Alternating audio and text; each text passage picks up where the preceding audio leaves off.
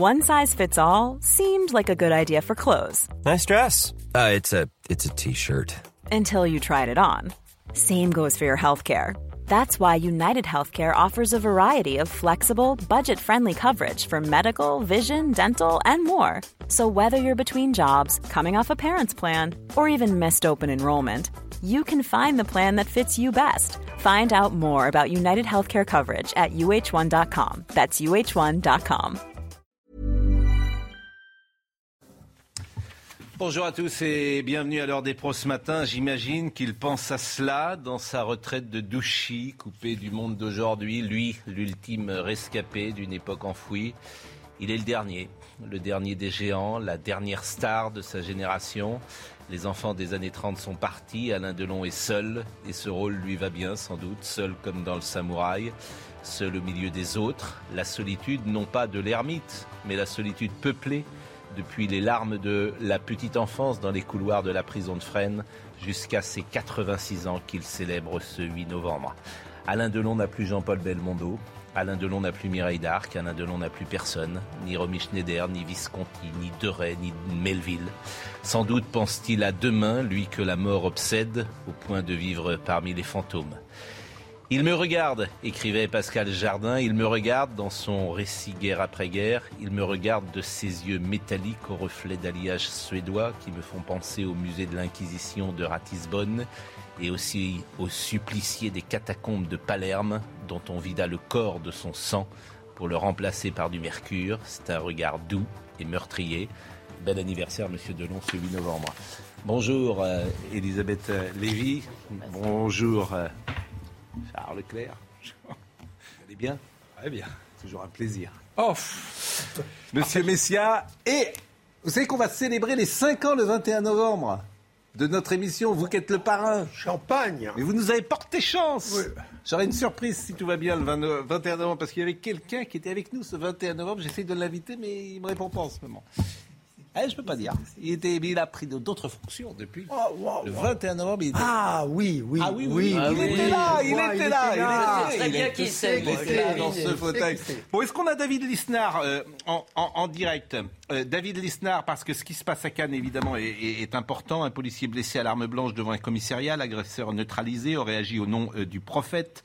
Ça s'est passé euh, il y a quelques minutes. Un policier a été blessé. Euh, C'est le ministre de l'Intérieur Gérald Darmanin sur son compte Twitter euh, qui l'a euh, validé, si j'ose dire. Il se trouvait au volant d'un véhicule. L'agresseur de cet agent du commissariat de Cannes a été neutralisé par ses collègues, assure le ministre. L'individu aurait indiqué agir, euh, je vous l'ai dit, au nom du prophète. Je vous lis euh, le tweet de Gérald Darmanin. Un policier du commissariat de Cannes a été blessé à l'arme blanche. L'agresseur a été neutralisé par ses collègues. Je me rends sur place immédiatement ce matin et j'apporte tout mon soutien à la police nationale et à la ville de Cannes. Le policier a été sauvé grâce à son gilet par balle. Selon certaines sources, l'agresseur a lui été gravement blessé par balle par un second policier. Son pronostic vital est engagé. Gérald Darmanin, donc, part pour euh, Cannes à l'instant.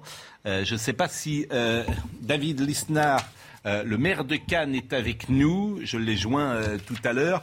On, va faire une première partie sur ce qui se passe en France. C'est absolument... quand, on quand on fait, je veux dire, une radiographie de ce week-end, ou à Marseille, vous avez des jeunes gens qui ont investi un palais euh, euh, des sports euh, qui sont entrés par réflexion. Quand vous avez à Lyon un des Dalton que vous avez vu passer par le mur de la prison pour donner un colis à celui manifestement qui est en prison. Quand vous avez cette nuit à Argenteuil des tirs de mortier. Mais c'est la France orange mécanique, c'est tous les jours. Moi je veux bien que, qu'on dise que tout ça n'existe pas ou qu'on parle de sentiment d'insécurité. Tous les jours, ce pays, euh, c'est, c'est Le effrayant. problème, c'est la banalité, finalement. C'est absolument effrayant ce qui se passe chaque jour dans ce pays. Est-ce que euh, David Lisnard, bonjour David Lisnard, est-ce que vous m'entendez, David Lisnard? Vous Oui, je vous entends. Je vous entends. David, euh, d'abord, euh, merci d'être avec nous. Vous êtes le maire de Cannes. Est-ce que vous pouvez nous donner d'abord des informations sur les policiers qui ont été blessés? Alors, les, les policiers ne sont pas blessés euh, physiquement, ça c'est la, la- la très bonne nouvelle, c'est-à-dire que les, euh, le, le- le gilet pare-balles euh, a protégé le, le policier agressé au couteau euh, sur le thorax, enfin à l'emplacement du cœur. Il a pris un coup sur le, le- de face sur le cœur et un coup dans le dos, mais le gilet pare-balles l'a protégé.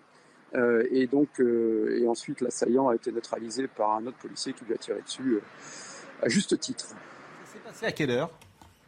Ça s'est passé, écoutez, moi j'ai été appelé ce matin, il devait être 6h35, 6h40, donc j'ai dû être appelé quelques minutes hein, ou quelques secondes après les faits. Donc c'est au moment où la, patrouille de, police commençait son service.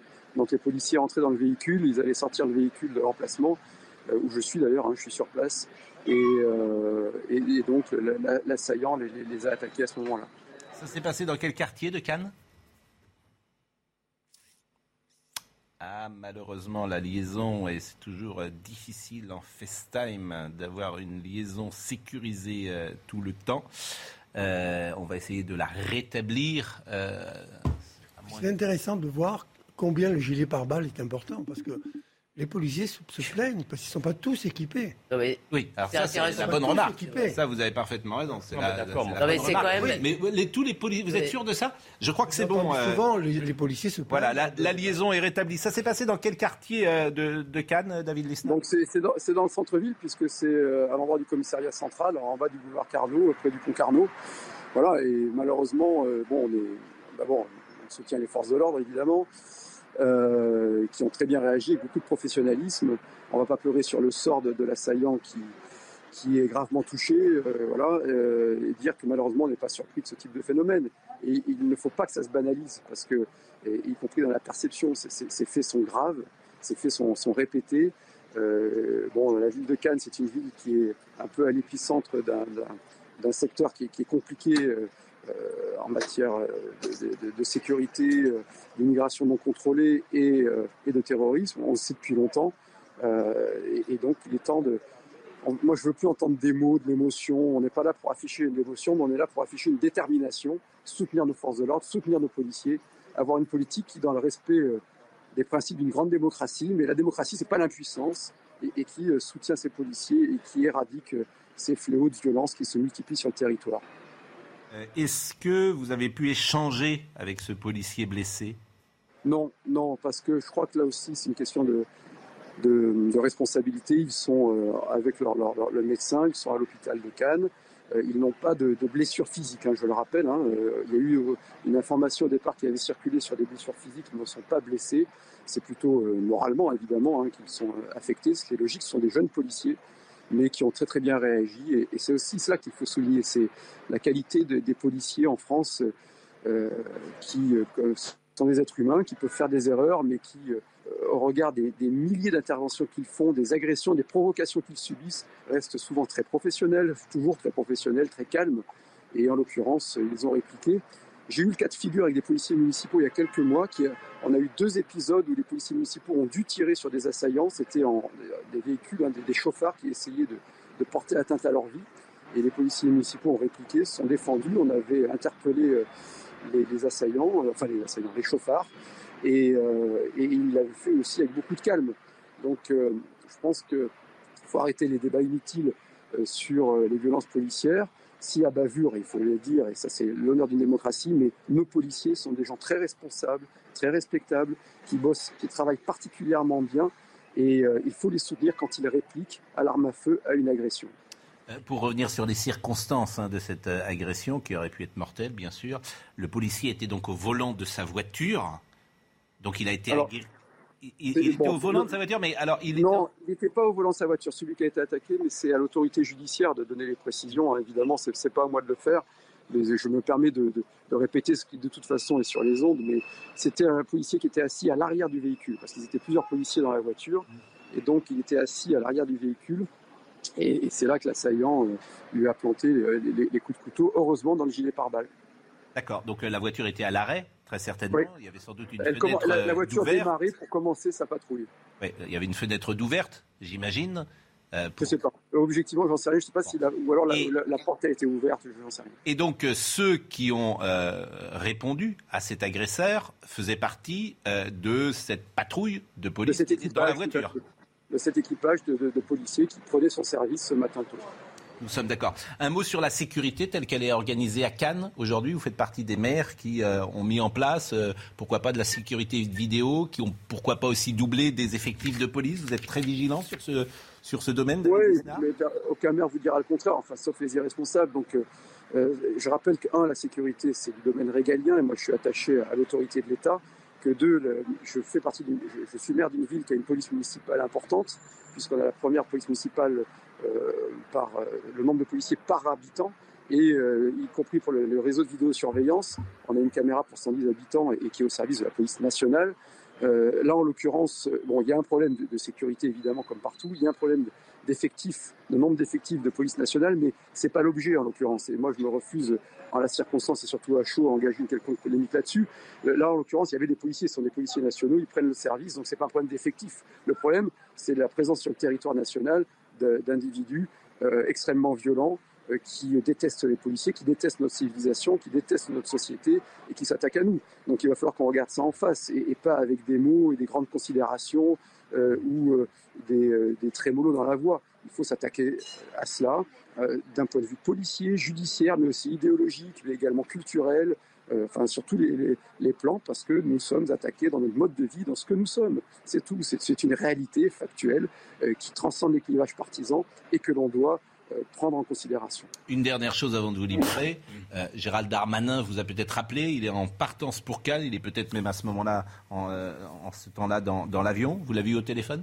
Oui, je l'ai eu en ligne ce matin tôt, donc on a fait un point sur la, sur la situation. il m'a appelé, il sera sur place, et, bien sûr, je, comme il se doit, et, c'est normal, et je, salue le fait qu'il se sente mobilisé. Voilà, que vous dire de plus? On a déjà évoqué les situations de violence urbaine. On est dans une ville comme toutes les villes françaises, mais Cannes un peu plus parce que c'est une ville très contrastée. C'est une ville euh, qui a une forte tradition d'accueil. Et, euh, aujourd'hui, euh, on est face à ces réalités-là et on les affronte. Encore une seconde parce qu'Elisabeth Lévy voulait vous poser une question. Oui, j'ai été frappée tout à l'heure par un élément de votre déclaration. Vous avez dit qu'il faut soutenir les policiers qui se défendent. Est-ce que pour vous, c'est un élément du problème? C'est-à-dire, on a vu la semaine dernière, hein, il y a un policier qui a quasiment été euh, tué presque et qui n'a pas sorti son arme alors qu'il l'avait sur lui. Est-ce que pour vous, c'est ça le problème ou un des problèmes? C'est un des problèmes. il faut se garder de, l'émotion et de la colère. Hein. Euh, moi, je ressens de l'émotion et de la colère, évidemment, mais on n'est pas là pour les afficher. Mais d'un point de vue purement factuel, euh, quelqu'un qui porte un uniforme, qui a été formé pour cela, quand on s'attaque à quelqu'un qui a un uniforme et une arme, on doit, s'attendre à une réplique, et à une réplique euh, supérieure. Donc euh, il est évident qu'aujourd'hui, dans les protocoles d'intervention, euh, les, policiers doivent pouvoir se défendre, doivent pouvoir répliquer et doivent, être respectés, ce qui n'est pas toujours le cas. Alors en matière d'attaque terroriste, ça a changé dans le bon sens. à l'époque, Bernard Cazeneuve, qui était ministre de l'Intérieur, avait changé les, les, protocoles de réplique et aujourd'hui les policiers sont habilités heureusement à répliquer lorsqu'ils sont attaqués euh, et à le faire avec leurs armes létales, ça peut ramasser.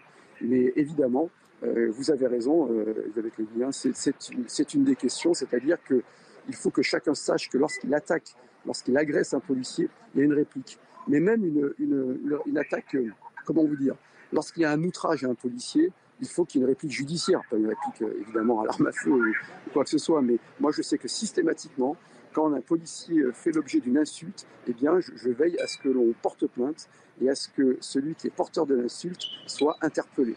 Euh, ça commence par cela, c'est-à-dire une graduation de la riposte, une graduation de la réplique, une graduation de la peine, tout simplement, comme le dit le code pénal, mais euh, il faut le faire appliquer. Et on a oublié ces principes-là depuis trop longtemps en France. On, voit bien qu'on est, on est au bout du bout et, et qu'il va falloir retrouver euh, le sens de l'organisation républicaine et de l'autorité républicaine. Merci David Leisner. Je, reprends votre formule que je trouvais excellente. On est au bout du bout. Merci beaucoup euh, David Leisner, euh, maire euh, de Cannes aujourd'hui. je ne sais pas si vous avez quelques commentaires à, faire. Ben, moi, je crois que depuis des années déjà, la France est, soumise à un triple assaut systémique. Il y a évidemment les attaques terroristes qui émaillent notre calendrier régulièrement qui font des victimes ou des blessés ou des morts. Euh, il y a les agressions euh, de, Français lambda, ces attaques au couteau, euh, ces attaques physiques, verbales parfois, les attaques de femmes. et puis il y a effectivement bah, les, attaques contre nos policiers. Et je crois que c'est une, guerre civile, on peut appeler ça comme ça, mais de basse intensité, euh, de, euh, de, gens qui sont des ennemis de la France, en tout cas qui, qui se donnent pour objectif d'attaquer tous les symboles de la France. Et face à cela, la gauche a une réponse, il ne faut pas en parler. En plus maintenant d'ailleurs, parce que Oui, parce que, en bah, ça parle. de Noémie. Schulz, ça peut être des Ça- ça- éléments à nous Ça donner. déborde de partout, donc euh, ils sont obligés d'en Non, parler. mais on, on va voir les trois éléments ce week-end, je vous assure, quand on, des éléments qui n'ont rien à voir les uns avec les autres d'ailleurs. hein. Marseille, Dalton et Argenteuil, mais qui ont un point commun, c'est l'absence à chaque fois d'autorité de réponse pénale. C'est tout. C'est-à-dire que le, le type qui euh, s'amuse à, passer euh, les- le mur de la, de la prison, mais en- vois, les rodéos, c'est extraordinaire quand même. Il n'y a pas de réponse. Il n'y a pas de réponse. Tu les laisses faire ce qu'ils veulent. Bon, Ils n'ont pas peur. donc ils n'ont pas peur. Donc, tant qu'il n'y a pas une réponse, euh, et, et le jeune homme, il a été, euh, celui, il a pris 4 mois euh, avec 8 mois avec sursis. 8 mois avec sursis. Rodéo. Mais continuez, allez-y, il n'y a pas de souci, continuez, ça intéresse personne du rodéo. Tu le mets en tôle pendant 5 ans, tu vas voir s'ils vont continuer à faire des rodéos. 100 euros d'amende. mais- mais non, mais ça fait rire Gérard, bien sûr. Mais oui, ah bah bien sûr, Gérard. Mais, mais évidemment, vous, il n'y a pas de rodéo en bas de chez vous. Il n'y en a pas. Ça vous concerne pas. Ça vous concerne pas, Gérard. vous préconisez? Ça vous concerne pas. Allez, allez, pensez aux gens. Pensez aux gens. Noémie Schulz. Vous parlez pour moi, c'est vrai. Mais oui, mais parce que c'est vrai. Mais il n'y en a pas aussi en bas de chez moi. Il n'y en a pas en bas de chez moi. Alors je parle pour moi. Il n'y en a pas en bas de chez moi. Allez demander aux gens. Mais vous cautionnez pas, mais vous voulez pas de sanctions. Mais pourquoi vous dites que je veux pas de sanctions Mais parce que vous avez souri. Mais parce que j'ai souri, parce que je, comme ça dire, C'est tout. Je l'ai su- mais je à mon avis, la, justice, c'est pas comme ça que ça se passe. Deuxièmement, vous Deuxièmement, Non, vous dites, ah non, mais ça, vous dites, deuxièmement, vous dites, on ne fait rien. On a, pour la première fois, on aurait dû le faire. Excusez-moi, Rien. on aurait dû le faire peut-être avant, mais en tout cas, ça a été fait. Ils ont pris la décision qui, je trouve, est une des bonnes décisions, qui est de confisquer, de prendre les motos. Mais non, bah, c'est pas ont- rien. mais ils Si, en rien. d'autres. C'est au moins quelque chose. enfin, Mais- mais- mais- mais- peu importe. mais Gérard, Peu importe, on sait très enfin, les gens, qui volée? connaissent, les gens qui connaissent ces, ces sujets-là, ces questions-là, vous disent que c'est effectivement une mesure qui est plutôt une bonne mesure. D'ailleurs, être les gens qui connaissent Mais ça fait su- partie des choses. les gens qui connaissent, ils ont moi j'adore les, gens qui connaissent ces sujets-là. Les gens qui connaissent ces sujets-là, ils nous, ils nous Chaque ont mis dans la situation Oui, non, mais alors, et vous, et vous, vous êtes, vous êtes un génie, vous avez trouvé la solution. Bah oui. Dès qu'il y a quelque chose, on met 5 ans en taule. Ah, bien sûr. Moi, je veux bien. Exactement, ça fait- exactement, c'est exactement ça. C'est exactement ça. Les les prison. C'est les exactement ce que je vous ai dit. Eh ben, dit Noémie non, je ne Schulz. suis pas contre les peines de prison. D'accord. Je suis pour l'effectivité Noémie des peines. Schulz. Noémie Schulz. Ah mais moi, moi je vous assure que ça. Non, mais je sais bien. Vous, Noah, on met 50 de prison. Bien sûr. Encore, je veux bien. Bah, Bah oui. Bah, Il n'y a plus de rodéo. Oui, oui, non, bah, vous en savez rien. Ah bon, bah, bah, bah, on, on en sait 50 rien. Vous voulez qu'on prison, teste tout pour ça vous avez, on, pour- on pourrait tester un jour? Si on vous écoute, il y aura la moitié de la population qui sera en prison. Moi, je veux bien, mais- ces là où Mais mais gens sont fascinants. C'est-à-dire que tu n'as même pas Dire t'as comme ça. 0,0001% des gens qui foutent le bordel. C'est une ultra. là, Et il dit, Je suis pas d'accord avec vous. Je pense que la moitié de France est en prison je suis pas d'accord avec vous. Je pense en a plus de 0,0001% d'une part, il y en a plus. Et deuxièmement, je dis que la solution aux différents c'est pas mettre systématiquement 50 prisons. C'est pas vrai. Je peux lui poser une si, question. euh, si vous Je peux te poser une question, Gérard. Combien ça te coûtait de ne pas mettre ton masque du temps où le masque était obligatoire à l'extérieur? 135 euros 135 euros, ouais. Ok, tu sais combien ils ont pris les 100 le- euros. 100 euros d'amende. C'est-à-dire ça le- 100 le- euros le- l'auteur Les du rodéo. C'est pas suffisant. C'est-à-dire que il est, il- ça veut dire que ça coûte moins cher de mettre Non, mais en c'est- vie. si c'est, si- mais je connais pas le gens cas précis. pas c'est- mettre son masque à si c'est le l'extérieur. Mais tu t'imagines mais- l'état de délire oui, arrivé si, si c'est la, si c'est la réalité, vous avez raison. Non, C'est la réalité. Mais pourquoi si c'est la réalité? Oh, Gérard vient de dire que tu avais raison. Eh ben, vous avez raison, je veux dire plus. Noémie Schulz. des sanctions. Noémie Schulz, sur Cannes. Dites-moi, Noémie, est-ce que vous avez des informations J'ai l'impression que David Lisnard a été assez complet d'ailleurs, sauf si vous avez quelque chose à rajouter sur ce qui s'est passé à Cannes. Alors, moi, je peux donner les éléments effectivement que, dont j'ai eu la, confirmation. hein, donc, sur cette attaque qui s'est passée vers euh, 6h30 ce matin, un homme qui s'est approché d'une voiture de police qui était garée devant le, commissariat, qui a ouvert la portière et qui a euh, poignardé au niveau du thorax un policier. Euh, heureusement, ce policier était doté d'un gilet pare-balles et donc il n'a pas été blessé, hein, contrairement à ce qu'avait euh, tweeté Gérald Darmanin vers 7h30 euh, ce matin. L'assaillant qui, au moment où il passe à l'acte, tient ses mots, enfin, dit qu'il le fait au nom du, du prophète. Il fait ensuite le tour de la voiture, tente de de s'en prendre à un autre policier. C'est là qu'il est neutralisé par un des, policiers qui était assis à l'arrière de, de cette voiture. Il est grièvement blessé. Selon nos informations, selon les informations de Sandra Buisson, le suspect avait sur lui un passeport euh, algérien et selon ce document d'identité, il est âgé de 37 ans. Il n'est pas, euh, là aussi, selon les informations que nous avons à l'heure actuelle, pas connu des services de police et de renseignement euh, français. Pour le moment, pas d'indication sur le caractère terroriste. En tout cas, le parquet national antiterroriste n'a pas encore fait savoir qu'il se saisissait de cette affaire. C'est évidemment un, élément qui sera important et qu'on va surveiller cette, ce matin. Un mot enfin, donc cet assaillant, son pronostic vital est engagé. Merci beaucoup, Noémie Schulz. Pas grand-chose à rajouter Oui, curieusement, euh, les, campagnes électorales sont faites pour ça. Il n'y a pas un seul candidat qui ait euh, un plan de remise en question de la justice avec euh, ah les possibilités d'y arriver. Parce que si on n'arrive pas, si on n'arrive pas à justement avoir les peines que, que méritent ces petits salopards, euh, on sortira jamais du problème. Il y a aussi un climat. Donc, euh, c'est quand même peut-être une des questions premières de cette campagne. Vous raison, mais il y a aussi un climat médiatique.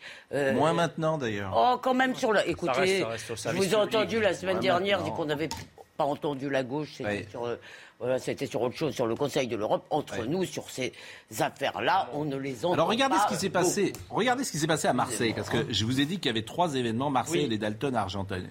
donc c'était samedi après-midi, 1000 jeunes qui envahissent le palais Omnisport de la de la Capelette, pardon, dans le 10e arrondissement de Marseille. Un rendez-vous qui avait euh, été donné sur TikTok par un YouTuber. Regardez. Il s'était donné rendez-vous sur les réseaux sociaux. Samedi en début d'après-midi, Plusieurs centaines de jeunes pénètrent dans le palais Omnisport de Marseille. Quelques minutes plus tard, les forces de l'ordre dispersent la foule à l'aide de gaz lacrymogène. Un policier est blessé et un individu interpellé. On a eu effectivement de nombreuses dégradations, euh, des tags, euh, du, matériel du mobilier qui a été dégradé. On a eu aussi effectivement un fonctionnaire de police qui a été agressé, euh, qui a pris un coup de poing en pleine face. donc oui, effectivement, en pleine journée, bien sûr. Donc ça laisse imaginer le sentiment d'impunité d'une minorité de notre jeunesse ultra agissante. La ville de Marseille annonce déposer plainte dans ce communiqué. Je ne laisserai pas une poignée d'individus immatures donner en toute impunité pour quelques secondes de buzz une image dégradée de notre ville que plus personne ne souhaite voir aujourd'hui, alors que tant d'efforts sont engagés pour faire de nos équipements sportifs la fierté de notre ville. Désormais, les enquêteurs tentent d'exploiter les images des réseaux sociaux et des caméras de vidéosurveillance pour retrouver les instigateurs de cette intrusion. C'est incroyable qui est dingue, c'est qu'on on, décrit jamais, en fait, on dit les jeunes, comme on dit l'assaillant. Alors j'entendais un truc hallucinant ce matin, c'est que le, type, il arrive, il dit agir au nom du prophète, il, il profère des, mots en arabe, on te dit les motivations de, l'individu ne sont pas connues. Comme si ça leur arrachait la gueule de dire le réel, en fait. Et qui a dit ça? Sur vos, vos confrères vos confrères d'une autre chaîne d'information continue. Les ces motivations ne sont pas connues. c'est pas la première fois qu'on les entend. C'est pas, la première fois qu'on l'entend d'ailleurs. Il l'enquête. Voilà, mais par, mais Il a dit à la Wagbar, mais si ça se trouve. Voilà, mais par, euh, mais, par contre, quand vous avez un blanc qui éternue devant une mosquée, là, on vous dit c'est une attaque d'extrême droite inspirée par le fascisme et le grand remplacement. Là, on ne tarit pas de la phraséologie habituelle immédiatement, hein, sans rien vérifier. Là, c'est open bar.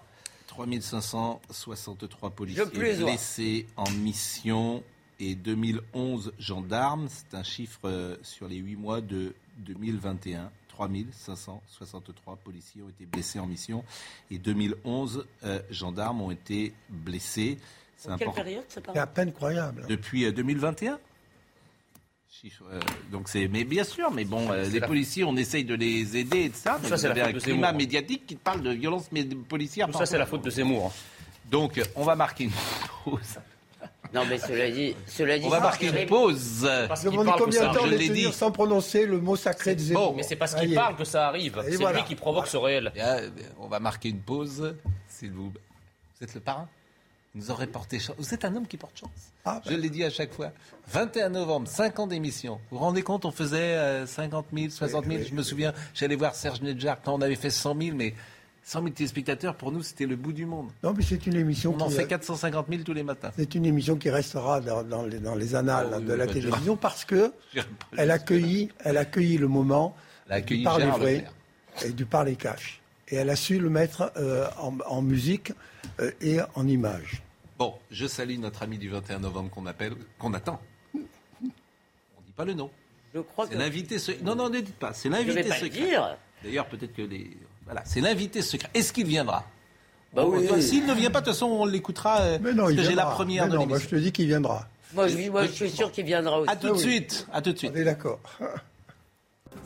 On a longuement traité euh, avec David Lisnard et on pourra peut-être réécouter d'ailleurs avant la fin euh, de l'émission un son de David Lisnard qui nous donnait des précisions sur euh, l'attaque du policier. Heureusement, ce policier euh, n'a pas été euh, blessé. Mais je vous disais que ce week-end, euh, il y avait eu euh, trois, quatre faits divers qui témoignent de la réalité du pays. Donc on a parlé à Marseille et on va maintenant parler euh, de ce qui s'est passé à Lyon avec ces Dalton qui n'en finissent pas. Mais quand on chope un, tu ne lui, tu lui fais rien. Donc il a pris huit mois de prison avec sursis. Donc, Qui sont ces Dalton, pardon vous êtes au courant des Dalton, de ce que c'est les Dalton Quand on pense qu'un grand trafiquant Euh, de Dans drogue... Lucky Luke, oui. Mais... Quand on pense qu'un grand trafiquant de drogue peut être libéré sur un vice de procédure, c'est pas un mec qui fait un rodéo qui va Ça, être c'est encore un autre problème. Les Dalton, voyez, euh, voyez l'affiche, voyez l'affiche, voyez le sujet de Melody Stevenson. Un individu qui saute le grillage de la prison de Lyon-Corba pour y jeter un colis et repart sans être arrêté. La scène est improbable. C'est la dernière provocation du groupe de rappeurs lyonnais, les Dalton, qui défie une nouvelle fois la police. Depuis plusieurs semaines, ce groupe multiplie les rodéos sauvages. Il zigzague à haute vitesse entre les piétons et les voitures. Pour stopper le phénomène, les policiers demandent l'instauration de peines plus lourdes. il faut sanctionner sévèrement. Oui, il faut, leur, il faut vraiment que la prison soit euh, dissuasive pour, euh, pour ces jeunes et moins jeunes. Cette élue lyonnaise condamne également le groupe. Ces gens ne comprennent pas les limites. Là, il y a un problème d'irresponsabilité, d'éducation, d'instruction, et, et c'est là-dessus qu'il faut aussi jouer. Le groupe de rappeurs a annoncé sur les réseaux sociaux qu'un nouveau rodéo sauvage était en préparation. Non, mais vous vous rendez compte, alors, il y a 48 heures quand même, les Dalton ont proposé de faire une trêve avec la police. Les Dalton, non. Je vous jure, mais. Bah, C'est le la- Far West. Mais on rêve. C'est exactement le Far on West. rêve en fait. Si la, si la trêve a été négociée hein. par Avrel, euh, ça risque pas d'être une Mais trêve. hein. enfin, j'imagine quand même que les policiers savent qui sont ces gens-là. J'imagine. Ça fait un moment, euh, on, on sait leur C'est un groupe, identité. Ah, groupe vous, de vous avez l'air de le savoir. Bah, j'imagine. Non, mais je- ah, moi, je ne sais pas leur identité. Mais il y en avait un l'autre jour qui était au stade sur la pelouse. Il y en a un qui, a- qui est Oui, passé oui, au mais jugement. J'imagine qu'il y a des moyens de savoir qui fait quoi. Je peux mettre les pieds dans le plat. Oui. Je pense que euh, la prison, effectivement, c'est très bien, mais on voit bien que la prison, c'est assez peu dissuasif, d'autant plus qu'une fois que vous êtes en prison, il y a le jeu des remises de peine, vous y restez souvent pas longtemps. Moi, je pense qu'on devrait quand même réfléchir, avoir un débat pour les doubles nationaux, hein, c'est souvent le cas, c'est pas toujours le cas, mais c'est souvent le cas, sur la question de la déchéance. Pourquoi Pas du tout parce que je suis une méchante qui pense qu'il faut dénaturaliser les gens, parce que ça, c'est dissuasif. C'est-à-dire que les gens n'ont pas peur d'aller en tôle. Mais si on commence à dire, évidemment, ça ne concerne qu'une partie des délinquants et des criminels, euh, ceux qui sont tout le temps devant la police, ben, on se dit, écoutez les gars, euh, voilà, on, vous a, peut-être- on a eu tort peut-être de vous donner la Pas nationalité. sûr que ce soit constitutionnel, votre affaire. Bah, Pour les doubles hein. nationaux, ben, excusez-moi, c'est pas sur des raisons constitutionnelles que ça avait été arrêté la dernière fois. C'est parce que la gauche a piaillé. Non, Mais à supposer que ça soit constitutionnel, une constitution, ça change. hein. On l'a changé des- des- plus de 15 fois depuis le début. Mais je suis d'accord avec toi, il faut être radical. Non, mais il y a un moment, il faut qu'ils aient peur de quelque chose. Oui, je sais, Jacques et euh, Gérard est Non, assez ré- pas Gérard, maintenant, c'est une participation muette. C'est Bernardo dans notre émission. Non, non, en, général, en général, vous remarquerez. Pascal, on a le droit J'ai pas besoin de parler parce que vous parlez pour moi. non, mais Alors c'est extraordinaire. d'accord. Mais parce qu'on- Alors, si vous me donnez la parole, je parle. Mais moi, je coupe pas la parole aux gens. je- J'attends qu'on me donne la parole. Voilà. Non, Alors, mais- bon, moi, je suis, je, je ne Moi, pense je vais défendre Gérard et son droit Oui, à non, pas du tout. euh, Oui, Voilà. donc, euh, contrairement à ce que vous répétez sans arrêt, je suis pas contre l'idée. Oh, non seulement je suis pas contre, mais je suis, j'ai toujours dit qu'il fallait à chaque délit une sanction. C'est clair, je le dis. Alors ensuite, sur l'échelle des, sanctions, là aussi, je suis pas contre l'idée de les, de les rendre plus dures. J'ai simplement plaisanté tout à l'heure parce que dire euh, achat 5 ans de prison, ça me paraît, à mon avis, c'est pas comme ça que fonctionne le système judiciaire et que c'est pas comme ça que doit, fonctionner la justice. Voilà. Et que on ne décide pas comme ça 5 ans de prison. Ça peut être plus, ça Aux peut d'ailleurs, ça peut être moins, ça peut d'ailleurs être plus. Peut-être que dans certains Pas cas, c'est il pas évolue, 5 ans, il hein, faut c'est plus. pas mal, il évolue. Donc c'est- c'est ab- c'est c'est absurde. Voilà. Commence à le convaincre. Je- mais vous commencez pas à me Et convaincre. s'il n'y avait pas Gérard, on serait tous d'accord. Alors on est content qu'il Bon, d'une part, effectivement, je déteste ce truc où tout le monde dit la même chose, espèce de surenchère, etc. Mais sur l'idée de sanctions, sur l'idée d'imaginer même de nouvelles sanctions, je n'ai rien contre. Je n'ai rien contre. Alors, sur l'idée, je vais même vous étonner, sur l'idée d'expulsion des, des, euh, des délinquants étrangers à partir d'un certain niveau de peine, bien évidemment. C'est pas quelque chose qui me choque. il n'y a même pas de discussion. Si, il y a une discussion. Pour l'instant, il y a une Bah, discussion. il y a même pas. Excusez-moi, il y a- il y, a- il y a un certain, il y a- il y a- il y a un certain Nicolas Sarkozy qui, même à l'époque, était revenu sur la double peine. Donc il y a une discussion. Je vous n'y répète, pas de je- bah, vous répète, je Bah, vous c'est idiot, rép- mais ne dites Gérard, pas qu'il n'y a pas de discussion. Gérard, Si, il y a une je discussion. vous répète que pour moi, modestement, un étranger condamné euh, en France, il n'y a même pas de discussion, c'est dehors. Dehors. C'est pas le cas. Dépend quelle est la- quelle dépend quelle est la condamnation. C'est Et maison de redressement. Mais, mais allez aux États-Unis, am- am- am- amusez-vous en tant que Français à, à ne pas respecter la loi. Ouais, je veux dire sérieusement. sur un flic, vous allez voir ce qui va bon, vous arriver. allez, le troisième sujet euh, de- du week-end. Quel est, le- quel est le délit Enfin, faut pas Non, non, non, non, non. Le troisième sujet du week-end. Mais quel que soit le délit. Vous haussez la Quel voix que contre un soit policier la américain, contre- vous êtes quel-. Un excès de vitesse euh, C'est pas euh, bah, 180 à l'heure, oui. Euh, un, un type qui a 180 à l'heure euh, sur la route et qui est étranger, c'est dehors. Je suis désolé de vous le dire, ça s'appelle un criminel. Pour vous, si ça c'en est pas un, pour moi, c'en est un. Je suis désolé de vous le dire. Excès de vitesse, pour vous, c'est rien. 180 à l'heure, on a le droit. C'est bon, bah, c'est parfait, c'est très bien. Vous avez parfois un culot. On voit pas. On voit pas. C'est extraordinaire. Il y a quelques jours, vous nous expliquiez que le permis à point c'était très mal, etc. Et maintenant, vous faites la défenseur. Mais Enfin, soyons, soyons sérieux un Mais peu. le, soyons, mais euh, le permis à point, le Soyons permis, justes. Soyons cohérents. le permis à Il point, a dit qu'il fallait augmenter le nombre de points, Le, pas supprimer le permis à point, cher ami, là où je le remets en cause, c'est parce que les gens le perdent un par un sur des petits excès de vitesse, mais ce qu'il faut sanctionner durement, c'est les grands excès de vitesse. Alors, pour reprendre votre cas précis sur euh, l'étranger qui est à 180 à l'heure, au-dessus effectivement de 50 km heure, ce qui est un grand euh, excès de vitesse, moi, pour moi, ces gens-là sont des criminels. Je ne peux pas vous dire autre chose. C'est déjà le cas. Voilà, donc je, je les mets euh, en, dehors de nuire de la société. Maintenant, ce n'est que Et si tu, et mon si tu modeste lui point de enlèves vue. son permis, ça Argenteuil. sert à rien, il conduira sans permis. Argenteuil, et après on appelle Martin Blachier, je le dis pour Marine Lançon, parce que, petite parenthèse, parce qu'on va parler des masques tout à l'heure et de l'épidémie.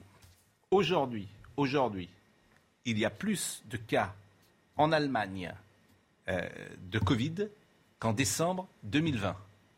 Alors que 70% des gens sont vaccinés en Allemagne. Vous m'expliquez. hein Vous m'expliquez le truc. Il y en a surtout 4 Il y a fois plus, plus- en France. Il y en a surtout Il y a plus de cas aujourd'hui en Allemagne. mais il y a mais, 30 on en parlera tout à l'heure. Voyez Argenteuil. Il y a 10 000 Ouais. cas en France et 30 Et 000 cas 40 en 000 en Allemagne. Allemagne. Le seul problème, 30 c'est 000 que la- il y a le taux de vaccination est beaucoup plus élevé en France qu'en Allemagne. C'est pas ce que j'ai dit.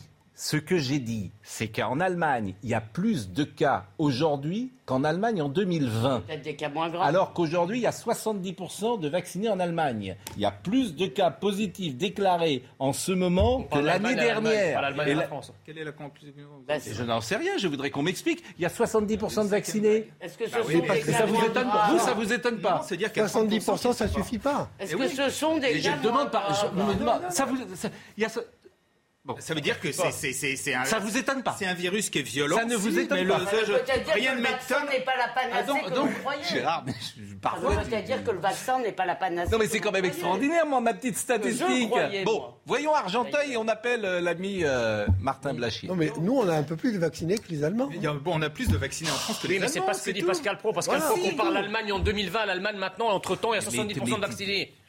C'est pas la même chose. Il y a plus de cas avec plus de vaccinés. Voilà, c'est ça. Voilà. Faut faire un... Peut-être Oui, ce sont- Pascal, vous pouvez le faire. Argenteuil, est-ce qu'on peut voir grave. Est-ce qu'on On va lui faire un dessin. est-ce qu'on peut voir Argenteuil? Bon, arrêtez d'embêter Gérard. Ah, je comprends plus. Ça suffit comme ça. Alors, sautons. Des tirs de mortier d'artifice contre la police. Les faits se sont déroulés en début de soirée à Argenteuil en banlieue parisienne. Selon un représentant syndical, 50 à 60 personnes s'en seraient pris aux policiers et au commissariat de la ville. À l'origine de cette attaque, l'interpellation et la blessure au visage d'un individu samedi soir. Un groupe de jeunes s'en était déjà pris aux forces de l'ordre avec des tirs de mortier. Ce qu'il s'est passé hier soir ressemble à un acte de représailles selon ce policier. Donc maintenant on se venge. Voilà, c'est la nouveauté. Écou- Écoutez, ben, j'en prends bonne note. Euh, voilà, ça va, ça vole pas bien haut mal- malheureusement. Si on va à chaque interpellation, on va avoir euh, être victime nous de, vengeance. Ben, ça me paraît un petit peu surprenant. Donc c'est le prétexte, euh, le prétexte un petit peu facile, j'ai envie de dire, pour s'en prendre aux forces de l'ordre. Des violences de la part des délinquants liées aux opérations de police contre le trafic de drogue, explique ce syndicat. On a euh, souvent des euh, jeunes voyous qui sont mécontents des interpellations qui ont été réalisées quelques heures, voire une journée ou deux auparavant. Par vengeance, bah, il y a des véhicules brûlés, il y a des tirs de mortier, il y a des prises à partie de policiers, voire des menaces. Le retour au calme a eu lieu rapidement dans la soirée après le déploiement d'un dispositif de sécurité important. Bon, ben voilà. Donc on a euh, la France d'aujourd'hui, Cannes, Marseille, Lyon, Argenteuil. Et sans doute, il y, en a, qui sont passés en dessous des radars. Sauf que ce sont des, choses qui sont différentes et qu'Argenteuil, à première vue, c'est directement lié au fait qu'il y a eu 20 interpellations de dealers. Et alors? Et ben, donc, euh, ils réagissent. Je ne vous dis pas que je les approuve, au contraire. Je dis simplement que là, il y a une explication qui est assez, me semble-t-il, assez claire. Oh, donc c'est tout le problème du trafic. C'est tout le problème du trafic de drogue où on a, de l'aveu même du ministre de l'Intérieur, l'intérieur répertorié 4000, excusez du peu, 4000 points de deal. Ça veut dire que si vous mettez, je dis n'importe, je dis un chiffre comme ça, j'en sais rien, mais 5 ou 10 personnes par point de deal, ça veut dire que vous avez 40 000 ou 50 000 personnes qui vivent directement de ça. Soit vous, ne faites rien, et dans ce cas-là, c'est ça qui est assez étonnant, c'est que vous avez un certain calme. Si vous les laissez faire, ils n'ont aucune raison d'attirer la police vers eux. Et donc, je termine ma, si, je peux, ma, mon explication. Et donc, effectivement, la situation, entre guillemets, je dis bien entre guillemets, est plutôt calme, soit vous attaquez à ces dealers et ils réagissent de la façon dont ils viennent de réagir. Oui, mais la vous seule oubliez façon Pardon, vous oubliez qu'une partie de cette violence, là, ce n'est pas le cas. Vous oubliez une chose, c'est que justement, euh, une partie de cette violence est gratuite. Une partie de cette violence relève de la pure haine de l'uniforme. Je ne parle pas d'Argenteuil où il y a là mais ce que vous êtes en train de nous dire, c'est en gros, c'est des raisons presque sociales. C'est ah, pas la... sociale, c'est de la non, drogue. sécuritaire, allez, sécuritaire. Non, mais euh, face, face à la drogue. C'est du trafic de drogue. Face à la drogue, tant qu'on n'aura pas. Face à la drogue, c'est une guerre tant qu'on n'aura pas mis l'armée face à ces gens-là, on ne résoudra pas le problème. Non mais attends, ce n'est pas une question simplement sécuritaire ou de trafic de drogue. C'est d'abord ça. C'est une, question, économique, c'est une, question migratoire, c'est une question identitaire. On voit bien que dans ces quartiers, ils cumulent les trafics de drogue avec le sécessionnisme. Quand on parle de séparatisme, ces quartiers-là, ils cumulent tous les séparatismes. Le séparatisme ah bon économique, Argenteuil, le séparatisme... ça ne cumule pas le séparatisme culturel. En tout cas, le, sujet du trafic de, le sujet de autre chose. Il vient se c'est Gérard. C'est une façon pour eux, et ils sont nombreux à gagner beaucoup d'argent avec je ça. Mais je suis Ils gagnent d'autant plus d'argent que c'est tout le problème de la France, c'est que vous avez un nombre de gens qui consomment du cannabis, notamment, qui est plus important que dans tous les pays d'Europe. On a à la fois la législation la plus, la plus dure et en même temps la plus grande consommation mais de drogue. Cherchez l'erreur. Mais l'un n'exclut pas l'autre. Non, mais ce qu'ils te disent, c'est qu'il faudrait légaliser. Le sous-texte, il faut légaliser le cannabis. Mais moi, je suis pas contre un je, suis simplement pour en discuter. Bah, j'ai pas de, j'ai pas de religion faite là-dessus. Vous n'avez pas de religion, mais c'est non, mais la légalisation. J'ai pas de religion faite sur la légalisation. Vous êtes pas, soyons clairs. Sur la légalisation, c'est vraiment pas bien. Mais sur la légalisation, vous avez une religion Oui, oui. Bah, oui moi je l'ai pas parce que je vois les gosses qui sont détruits par le cannabis. Excusez-moi, là-dessus je suis d'accord. Je vais pas, je vais pas m'énerver. Je dis simplement qu'il y a un certain nombre de gens qui sont des gens tout ce qu'il y a de plus responsable. Mais quel Vous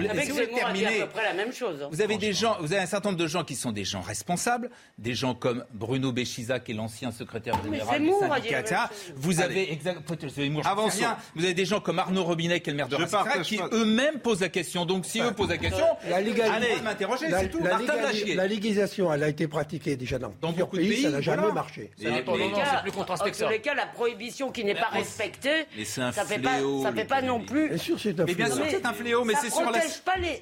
Non mais attendez Pascal, la prohibition aujourd'hui est une Laissez-moi finir ma phrase. La prohibition est une blague, hmm. en conséquence de ah quoi elle ne protège pas les jeunes. C'est pas ça, Parce qu'on a le plus grand nombre de fumeurs. Invention.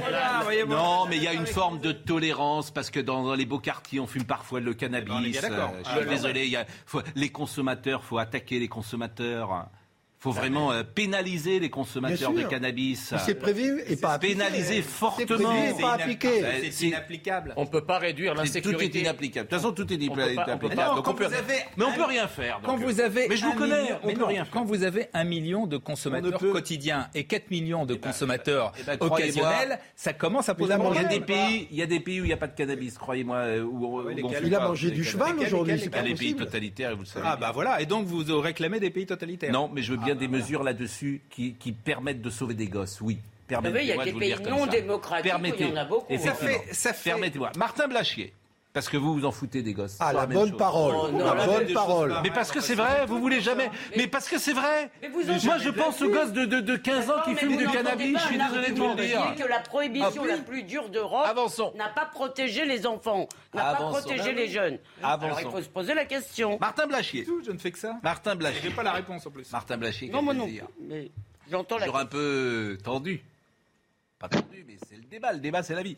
Je disais à mon excellent ami Gérard Leclerc, mais ça ne l'étonnait pas. Et moi, ça m'étonne. Bon. En Allemagne, il y a plus de cas positifs aujourd'hui qu'il n'y en avait l'année dernière à la même époque. Nous sommes d'accord. Or, On est d'accord. en Allemagne, il y a 70% de vaccinés, ce qui n'était pas le cas l'année dernière. Donc, franchement, quand je vois ça, je me dis, mais pourquoi? Et euh, Gérard dit, bah, le, le virus est virulent. donc, euh, donc, je voulais que... Il y a moins de vaccinés en Allemagne Bon. qu'en France. Et on n'a pas compris. Mais ça n'a rien à voir avec la France puisqu'on parle de, de l'Allemagne. Enfin, c'est incroyable quand même. On parle de, on compare l'Allemagne avec l'Allemagne. euh, Martin, qu'est-ce que vous dites à, à cette petite remarque, une remarque de bon sens hein, que j'ai faite là, tout simplement Mais en fait, le fait qu'il y ait autant de cas que l'année dernière, euh, ça peut pas être interprété de la même façon euh, cette année et l'année dernière, puisqu'effectivement, euh, cette année, les gens sont protégés et toutes les études qui sortent en ce moment montrent que les gens sont très bien protégés avec les vaccins qu'on a, a à disposition et dans le temps.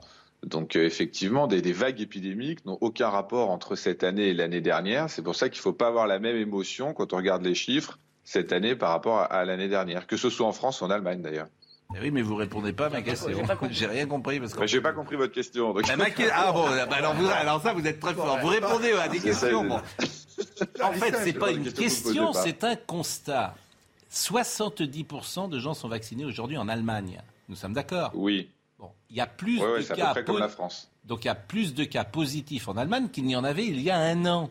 Donc ça m'étonne. Oui. Je me dis pourquoi Ah il y a oui, plus de cas d'accord, D'accord, d'accord. Je, je- je vois votre question. Mais il y a plus de cas parce qu'on le sait, euh, la vaccination ne protège pas contre le nombre de cas. Voilà. Donc euh, le, le virus peut circuler dans une population vaccinée. Donc ça sert à Par rien de vacciner. Alors ce que vous dites. Ah bah non, parce que Donc les Pascal, gosses qu'on demande de vacciner. Attendez, les gosses. Non mais attendez la suite, vous allez Ah bon comprendre. C'est- juste que c'est pas grave qu'il y ait des cas finalement. Et d'ailleurs l'Allemagne le dit aussi. Elle dit on ne, on ne s'affole pas des cas. Ce qu'on regarde c'est ce qui se passe à l'hôpital. Le problème c'est des gens qui sont malades. Ce n'est pas le fait d'être diagnostiqué positif à la Covid. C'est pour ça que je dis qu'il ne faut pas avoir la même émotion. Alors de- ok, j'ai compris, Donc, je vous suis, mais pourquoi on vaccine les gosses de collective, 12-18 alors C'est- C'est une bonne question. C'est une bonne question parce que chez les enfants de 12-18, chez certains Puisque enfants, il y a- bon, il faut chez pas de certains cas. enfants, ils sont chez certains enfants, il y a des facteurs de risque quand même, donc Non. on essaie de les protéger. non, non, mais si, si, si, si, il y a arrêtez, enfants euh, obèses, enfants qui ont certaines maladies. Enfin, c'est Oui, infinité après, c'est vrai mal. Il n'y a pas de, de gosses qui terminent à l'hôpital. Oui, oui, oui. Non, mais c'est vrai quand un, jeune entre la 17 et réponse 18, du docteur entre mais- 12 et 17 ans, un enfant qui n'a aucune comorbidité, on peut se poser la question. D'ailleurs, on se pose la question pour les moins de 12 ans, on aurait pu se poser la même question pour les 12-17 ans. Ça me paraît, enfin, ce que je dis est tellement. Mais est-ce Non, mais enfin, la bonne nouvelle, c'est qu'il y a moins de morts être quand sûr même. d'avoir compris. En que- fait, Oui. il y a, euh, par rapport à la question de Pascal, qui est effectivement celle qu'on se pose tous, il y a peut-être plus de cas ou peut-être pas, puisqu'on teste plus, mais de toute façon, ce sont des cas moins graves. C'est ça que vous nous dites. Bien sûr. On le sait. Exactement. Voilà, ça. et il y a beaucoup, il y a beaucoup moins de morts. Et, et- et D'avoir la finalité, c'est celle-là, c'est qu'il y ait Non, le mais- moins de morts Mais possible. évidemment. Mais même et le moins d'hospitalisés. Et, et c'est pour ça qu'il faut uniquement vacciner les gens fragiles. Bien sûr. C'est une sûr. Puisqu'on t'explique. En fait, on nous a Pas, pas vaccinés. uniquement les gens fragiles, il faut vacciner tout le monde. Mais non, ça, puisque ça sert à rien, Sauf puisque les tu, enfants. trans- puisque Si. tu transmets. Posez la question à Martin Blachier. Est-ce qu'il faut vacciner les 12-17 par Mais exemple pas les selon 12-17, vous au-delà, Ah bah, de- c'est des- ce que j'ai dit. Sauf Non, mais- des 12-17. Les adultes. Après, mais oui, les- les adultes, oui. Enfin, Mais, mais de toute façon. Est-ce qu'il faut on- vacciner ceux qui on- ont moins de 50 ans Enfin- sans comorbidité? Oui. posez la question. Il faut, non, d'abord non, mais il faut, il vacciner ceux faut, il ont faut, il plus faut, c'est-à-dire les plus âgés. Écoutez Martin Blachier. Non, mais il faut vacciner euh, a priori tous les adultes, puisqu'on ne peut pas savoir à 70% 100% des- qui va être malade et qui ne va pas être malade, même si effectivement il y a certains facteurs de risque. Mais c'est vrai qu'aujourd'hui, avec les taux de vaccination qu'on a en France et en Allemagne dans ces populations vulnérables qui sont au-delà de 90%, on peut être assez, euh, comment dire, euh, réconforté, même dans des cas où il y a des augmentations de contamination. Donc c'est-à-dire que l'affolement qui embrase l'Europe de l'Ouest, qui est très vaccinée, du fait de la remontée de ces cas, est, je pense, un peu exagéré. Et je pense qu'il faut se calmer. On n'est pas du tout dans la même situation que l'année dernière, donc il faut surtout pas se remettre dans le même état d'esprit que celui dans lequel on était l'année dernière. Oui, on a quand même l'impression qu'on nous a un peu vendu, survendu, si vous voulez, les mérites du vaccin comme étant la protection totale. Je vous ressortirai les spots du gouvernement si vous voulez. On nous a quand même expliqué qu'avec le vaccin, c'était euh, ce serait, euh, ça y est, youpla boum. C'est vrai, non, mais c'est vrai, c'est vrai, que- c'est vrai qu'on a Soyez, soyez plus précise, euh, je veux dire. On nous a vendu l'idée que quand on était vacciné, on ne transmettait pas le virus. Et que c'est pour ça qu'on était vacciné, pour protéger les autres. Et on s'aperçoit que c'est un, que c'est pas vrai. Je ne vais pas dire que c'est un mensonge, mais ce n'est pas vrai. la différence est Voilà. subtile. Donc, on est, pardonnez-moi, sur quelque chose, et je parle sous votre contrôle, Martin Blachier. Quand on est vacciné, on transmet le virus. Mais pas obligatoirement. Tout, Tout à, à fait. fait. Et ben, Même ça, dans donc- un pays où donc il y a le ça, ça s'appelle, excusez-moi, euh, c'est terrible, à, à mes yeux. Ce que vous dites est terrible, parce que... Bah, ça, ce serait terrible si le vaccin n'était pas totalement sûr, mais comme il l'est, on peut pas dire que ce soit terrible non plus. Il Ah faut, oui. faut maîtriser les, les mots qu'on utilise. Alors c'est pas terrible, d'accord. Euh, voyons le sujet sur les masques, le retour des masques. Vous savez qu'il y avait euh, les mamans louves qui effectivement euh, ont défilé ce week-end. euh, elles étaient à la Madeleine parce que les, franchement, les pauvres gosses à qui on demande de, de- de 12 ans de mettre un masque ce matin. Et en dessous de 12 ans, Oui, à en- 6 ans. qui retournent en primaire. Mais comment une société peut-elle tolérer ça? C'est un miracle à chaque fois. On a bien accepté de question. le porter dans la rue. Damien Deparnay. Balthazar, 6 ans, et Zadig, 7 ans, profitent de leurs dernières heures de vacances, le visage à l'air libre. Ce lundi, ils vont devoir remettre le masque en classe, et ce ne sera pas de gaieté de cœur. Moi, j'aime pas parce que euh, bah, on peut plus parler. euh, je suis déçue parce que sans le masque, c'était bien. C'est embêtant parce qu'on peut plus trop euh, bah, parler, on n'entend plus beaucoup ce que disent les autres. Avant les vacances, ils ont pu enlever le masque pendant deux semaines. Mais avec un taux d'incidence de 72 cas pour 100 000 habitants, le Nord fait partie des départements dans lesquels l'épidémie repart. Dans ce parc lillois, les parents se montrent compréhensifs. On aurait préféré pas devoir le remettre. Après, on comprend que c'est pour euh, protéger euh, tout le monde. hein. Si on le fait, c'est probablement nécessaire. Après, pour eux, c'est vrai que c'est un petit peu compliqué. Pour le président de la FCPE du Nord, le ministère de l'Éducation n'aurait pas dû alléger le protocole avant les vacances. Ben, les enfants comprennent plus rien en fait. Tu me dis de retirer le masque, vous m'avez embêté pendant pratiquement un an et demi de mettre un masque, vous me demandez de le retirer, ça y est, c'est fini. Puis derrière, badaboum, on vous redemande de mettre le masque. Vous imaginez le choc émotionnel En France, le port du masque à l'école redevient obligatoire dans 61 départements. Et oui, Martin Blachier, c'est la France d'aujourd'hui. Les enfants de 6 ans auront un, un masque à l'école. Et tout le monde trouve ça très bien. On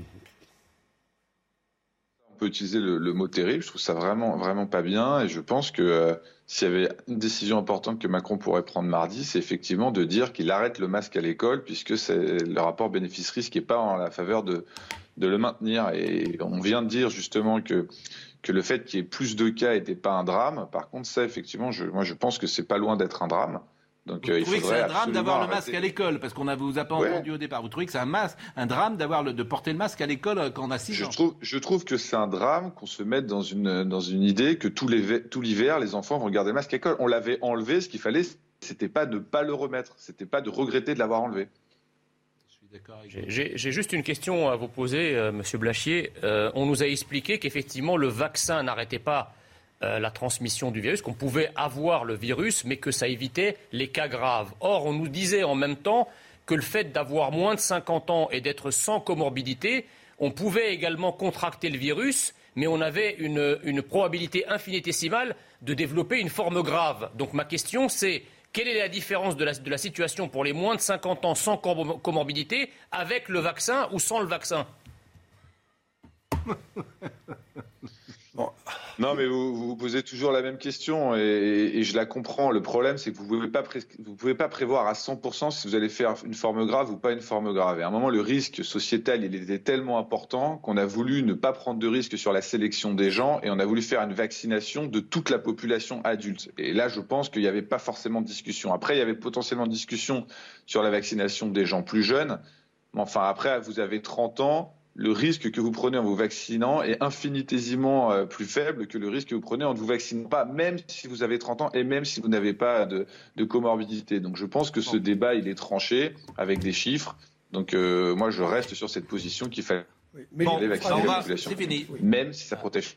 Eh ben merci. euh, merci. euh, bon, euh, je retiens un message quand même positif euh, de votre part et qu'il ne faut pas euh, trop s'alerter de ce qui se passe aujourd'hui en, en Europe et, et qu'il faut être euh, positif et qu'effectivement le seul critère d'ailleurs qu'on retenait au départ. hein, c'est le critère des hospitalisations. C'était ça le critère. C'est pour ça qu'on a pris les mesures.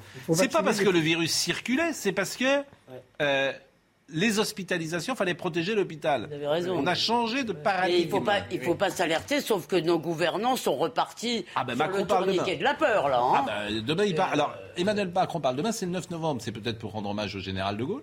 Pourquoi pas? Avec la crise sanitaire Avec le- Mais il parle, paraît-il, pour ne rien dire demain. Il va rien annoncer. Mais c'est nouveau.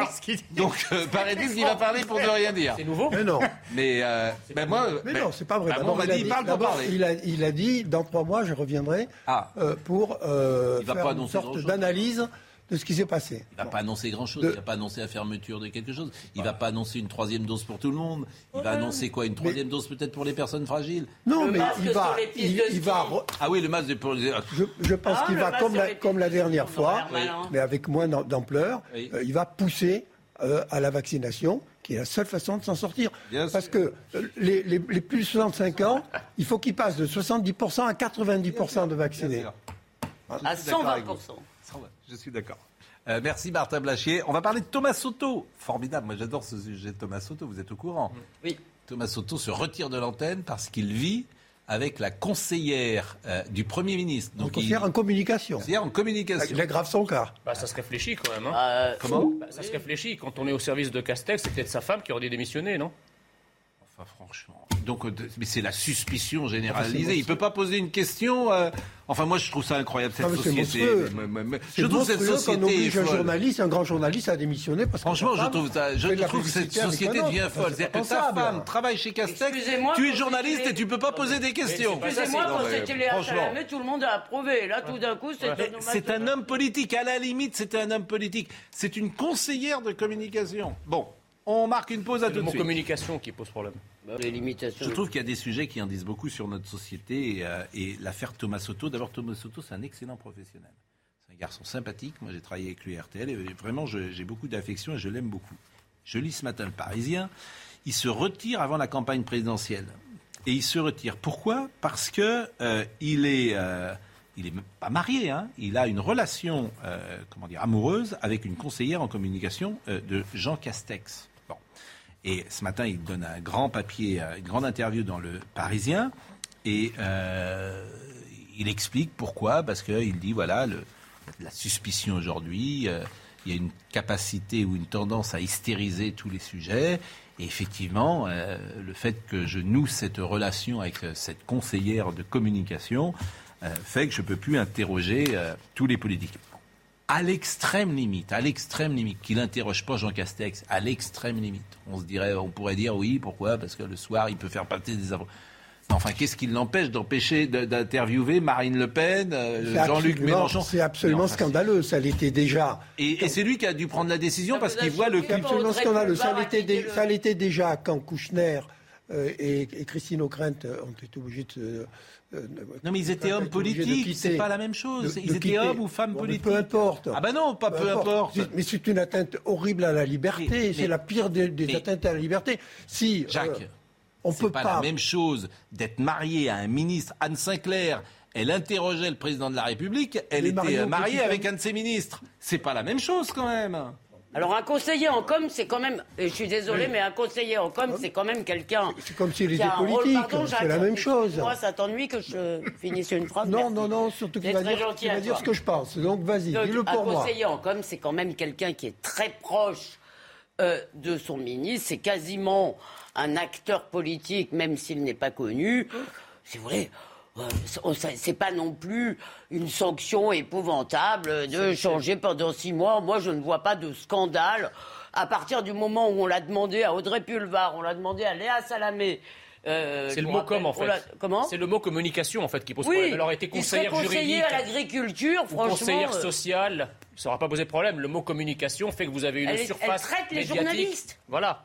Exactement. Elle traite les journalistes. C'est une vous, vous insulte. trouvez ça normal Pour moi, c'est qu'il une a pris la bonne décision Honnêtement, vous voulez que je vous dise, je trouve qu'il y a des scandales plus graves, des, Je scandales scan- de. Je vous dis pas que c'est un scandale, je dis que ça révèle notre Moi, je, société. je trouve que c'est une insulte au métier de journaliste. Et voilà, il peut pas faire son métier. À ce moment-là, il fallait Ça veut laisser Pulvar et Ça les veut dire que, les- des confessions sur, Non, je trouve les pas une confidences sur l'oreiller vont, changer son Pas état d'esprit. Je trouve pas, Pascal, qu'il y ait une différence de nature à ce point. Un conseiller comme c'est l'ombre du ministre, c'est Écoutez, quelqu'un euh, qui traite les c'est votre journalistes. Non, mais ce qui peut, ce qui on peut va paraître. quand même mettre un très bon journaliste au moment où on a besoin de Moi, très bons journalistes dans cette campagne. Euh, on va le priver d'antenne simplement parce qu'il a un coup de cœur. Mais, Mais où on va Mais où on va mais Moi, je survivrais euh, Ce qui est- à son Ce qui est choquant, c'est qu'on on aimerait, bien que, que le service public applique avec autant Voilà. de hargne et autant de déontologie Oui. et, et bien certaines règles qui, pour le coup, ne sont pas du tout appliquées. C'est-à-dire, par exemple, le pluralisme politique, euh, le pluralisme de la pensée Encore en de la France. récup. Là, voilà, une fois qu'ils auront la appliqué tout ça, on pourra s'exciter sur ce genre de cas.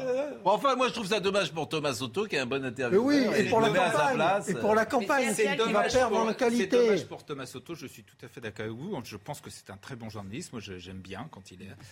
Cela dit, il est victime d'un climat dans ce pays qui est cette espèce de doute, de mise en cause Oui, systématique venu- de tout venu le monde, et en particulier toujours des pareil. journalistes. Et malheureusement, je crains qu'il ne pouvait pas faire grand-chose d'autre. Ah bon. Oui, parce que s'il Pas dans pas fait, pays, tôt ou tard, Jérôme. ce serait, tôt ou tard, ce serait sorti, et tôt ou tard, il y a quelqu'un qui l'aurait immédiatement exploité. écoutez, Il n'y a que moi qui pense ça. Non, non, mais non, Ah non, sur non, le non, fond, moi, je suis avec toi. Attendez, sur le fond, je suis d'accord avec vous. Je trouve ça triste qu'on en arrive là. Mais c'est le, le- le résultat d'un climat politique, d'un climat sociétal qui est Ah la bah, suspicion généralisée. C'est pas que dans ce pays, aux États-Unis, en Allemagne, dans les pays scandinaves. Si vous voulez, ça ne serait même pas envisageable. Arrêtez avec les pays scandinaves. Je ne dis pas que c'est Justement, bien. On est la France. La France est le pays de la liberté et de la Et liberté de penser. à dans ce pays. Je dis simplement que je On ne n'a pas des ministres. Euh, Bon, Voilà. autre Je sujet du jour. Euh, autre sujet euh, du jour qui m'intéressait.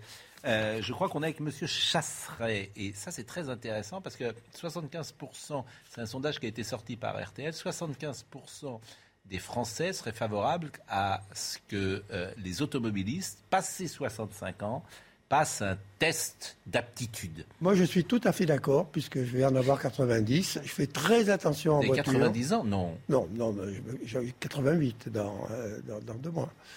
Euh, donc, je suis, proche, je suis proche des ménagénaires. Bon, je fais très attention quand, quand, je, quand je conduis. Je conduis simplement lorsque j'ai vraiment pas d'autre possibilité. Confie le volant à ma, femme quand, euh, sur, sur de longs parcours, parce que je suis obligé de reconnaître que, euh, avec l'âge, on perd du réflexe et ça peut, et, ça peut créer un accident. Et, euh, et- et chaque fois que je conduis, je n'ai qu'une terreur, c'est qu'un gosse, à ce moment-là, euh, descende du, du trottoir euh, et que je puisse les rafler. Donc je pense que c'est Un test très juste. mais au-dessus de 65 ans Alors non, 70 non, ans moi, je pense qu'aujourd'hui, il faut dire à 75 ans. C'est quand Non, même parce que je- peu- 65 ans, c'était il, y a- c'était il, y a- c'était il y a 20 ans, il y a 30 ans. En tout cas, au moins 70 ans, so- 75 ans. Alors Pierre Chasseret doit être avec nous. Euh, Pierre Chasseret, euh, on a une jeune femme qu'on va peut-être d'ailleurs euh, écouter demain qui s'appelle... Mais c'est pas les interdire le permis de conduire, c'est repasser un permis de conduire. Hein. Oui. C'est pas interdire la conduite. Hein. mais c'est une aptitude. Il y en a qui sont plus ou moins Est-ce aptes. qu'on pourrait, On a une jeune- est-ce qu'on pourrait nous dire le nombre d'accidents euh, créés par des personnes âgées, c'est tout? Il y en a peu, ouais. Oui, fatalement. Pierre Chasseret, qui va précisément nous le dire, euh, puisqu'il est là pour ça, figurez-vous. Euh, Ben, on je l'écoute. veux dire, cher, euh, cher ami. Euh, Pauline Déroulède, euh, c'est une jeune femme, on a été très touchés par ce qui lui est arrivé, puisque précisément elle a été euh, percutée un samedi par un homme qui avait plus de 90 ans. Et c'est un combat qu'elle mène, puisqu'elle a perdu sa chambre. Et souvent, je vous ai parlé de Pauline, parce que c'est une jeune femme absolument admirable. Bon, Pierre Chasseret, vous, je sais que vous êtes un, un- j'allais dire, un, comment dire ça? Vous défendez les automobilistes, quoi. Ils ont le droit de rouler à 180 à l'heure en marche arrière sur l'autoroute, selon vous. Pascal. Il n'y a aucun Les souci. Mais je vous, je vous connais, je vous connais. Bon, c'est vrai qu'un test d'aptitude 65 ans, je suis d'accord avec Gérard, c'est un peu, euh, un peu jeune. Mais je connais beaucoup de pharmaciens, par exemple, qui euh, donnent parfois des médicaments à des gens assez âgés. Et ils me disent, je, je le vois prendre sa voiture, c'est des dangers publics. J'entends ça. Je pense qu'il y a un âge déjà où on ne devrait peut-être plus conduire. Tout simplement. Pardonnez-moi de le dire comme ça, on devrait peut-être plus conduire. Ah Parce ouais, que ouais. Ben oui, les de- je suis c'est d'accord avec de toi. début de la mort quand même. hein, C'est ouais. d'accord. La- la, mort, c'est pour ceux, c'est pour ceux parfois qui sont en face. Ben oui, peut-être. J'ai dit peut-être. Alors, hein. J'ai dit peut-être. Mais en tout cas, le test d'aptitude passé, alors je sais pas si c'est 75 ou 80 ans, est-ce que, euh, selon vous, Pierre Chasseret, ce serait une bonne, euh, une bonne mesure? Non, il ne doit pas y avoir de remise en- question du permis de conduire. Et pourquoi? Les chiffres, vous les voulez Pascal? Eh bien Oui. la catégorie d'âge qui cause le moins d'accidents, ce sont justement les plus de 75 ans. Pourquoi? Parce que comme Jacques, eh bien qu'est-ce qui se passe? Avec l'âge, on se régule. Bien sûr, il y a une évidence. Bien sûr que les automobilistes perdent progressivement avec l'âge un petit peu de leurs compétences. Quoi qu'on est très inégaux face à l'âge. hein. Mais qu'est-ce qui se passe socialement si demain on interdit purement et simplement la conduite à quelqu'un? Eh bien derrière, vous le confinez à domicile, vous l'empêchez d'aller justement à ses soins médicaux, vous l'empêchez, l'empêchez d'aller voir ses petits-enfants, vous l'empêchez d'aller euh, faire les courses. Non, on n'est pas dans un pays qui peut permettre de se passer d'une automobile. Alors, coupons la poire en deux. Plutôt que de rejeter je truc, comprends pas ce que vous dites. Je comprends pas ce que vous dites. Euh, moi, j'ai pas de souci si le test d'aptitude est réussi. C'est ça qui est curieux dans ce que vous dites. Parce que vous, vous me dites, on coupe pas euh, les personnes euh, de leur vie sociale. J'entends bien. Mais s'ils sont incapables de conduire, ça n'a pas de sens ce que vous dites. Le Pascal. test d'aptitude, je demande pas que, que quelqu'un euh, de 80 ans monte sur une corde au- euh, comme, comme un gosse de 20 ans. Je demande un test assez simple. Je demande vous un voulez- test minimum. Vous voulez interdire de circuler ceux qui sont dangereux. Donc dans ces cas-là, on, va être concerné. Qui dit ça Mais je Non, vous mais- demande, je vous franchement, là encore, c'est une question de bon sens. Je fais un test de vision. Très rapide. Je demande pas aux gens d'avoir 10-10. Il y a un test de mais, réflexe. Mais, mais, je, mais si quelqu'un a 1 et 2, bah, je lui dis il faut peut-être plus que vous conduisiez. Première Alors- chose. Mais c'est toujours des mesures de bon sens.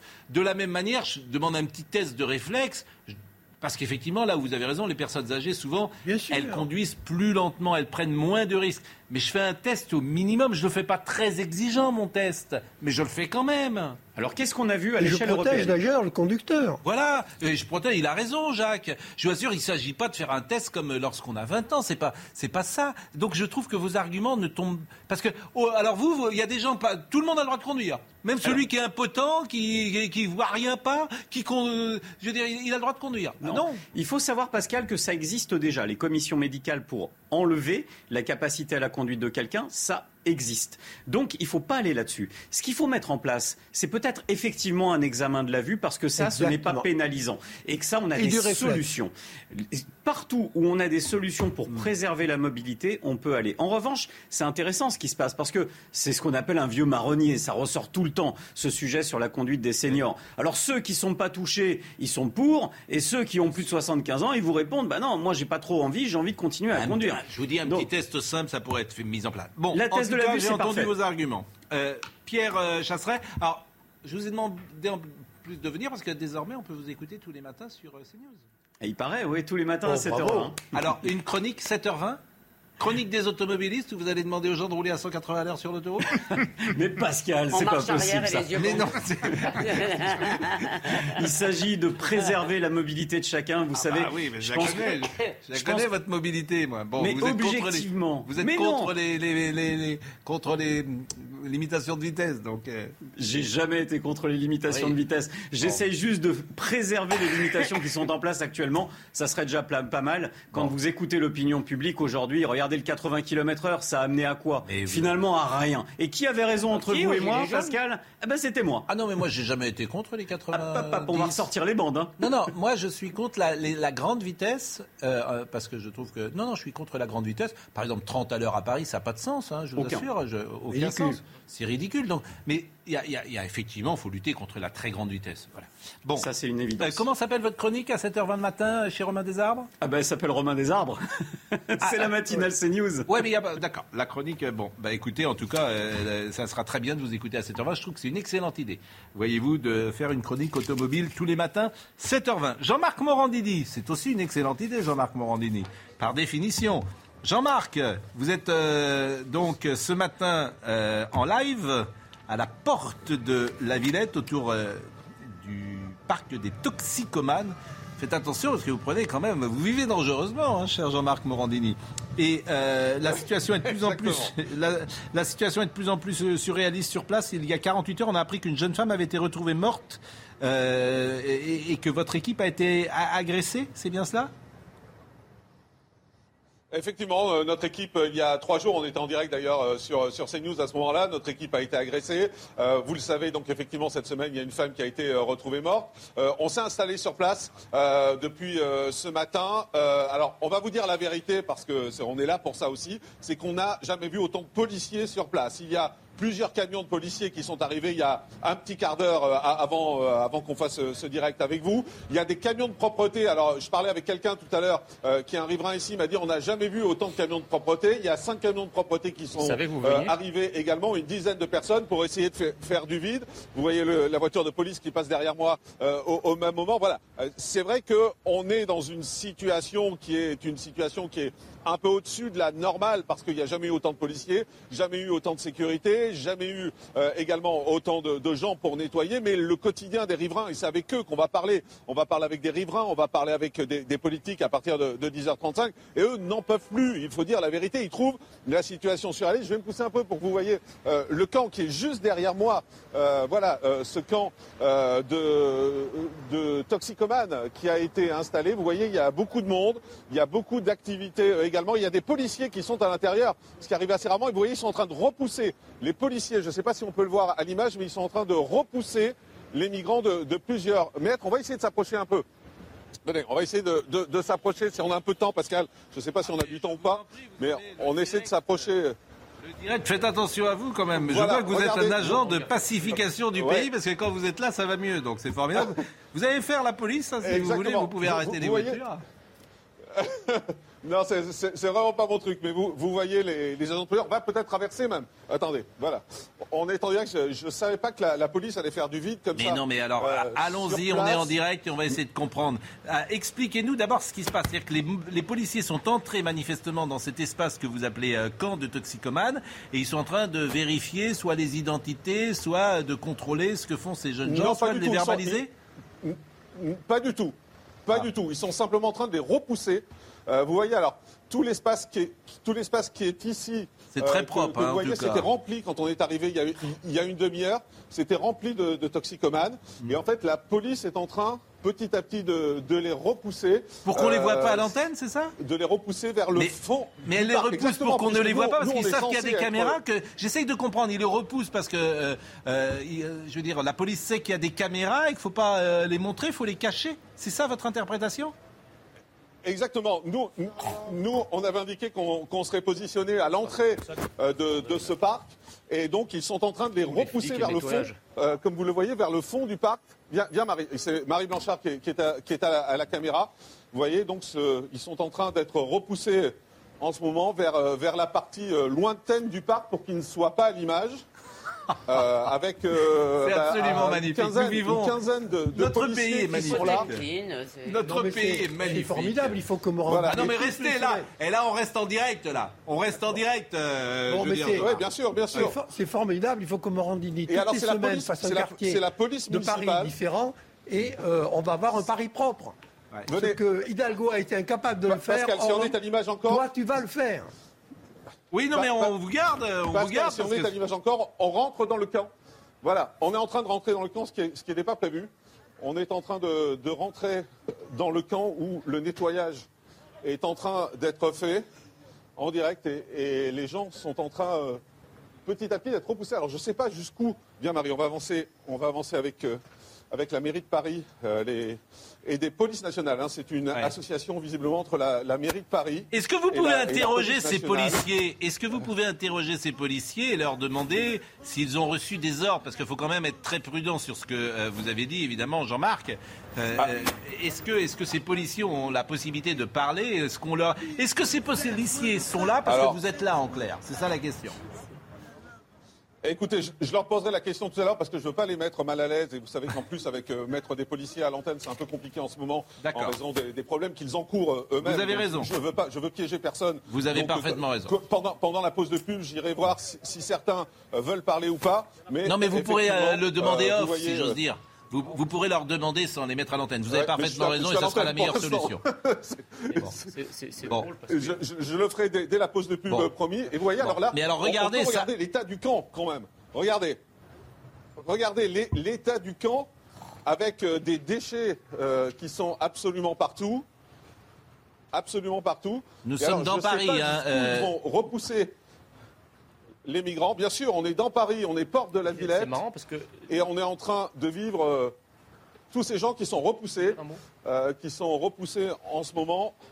Et regardez, attendez, on, on va, on va regarder les voitures, de, les voitures qui sont là. Sécurité, ville de Paris, police municipale également. Un peu plus loin, il y a une autre euh, voiture. Il y a des camions de police également euh, qui ont été positionnés. Et vous voyez la voiture de la police municipale qui est en train de partir parce qu'ils ont vu qu'ils étaient à l'antenne.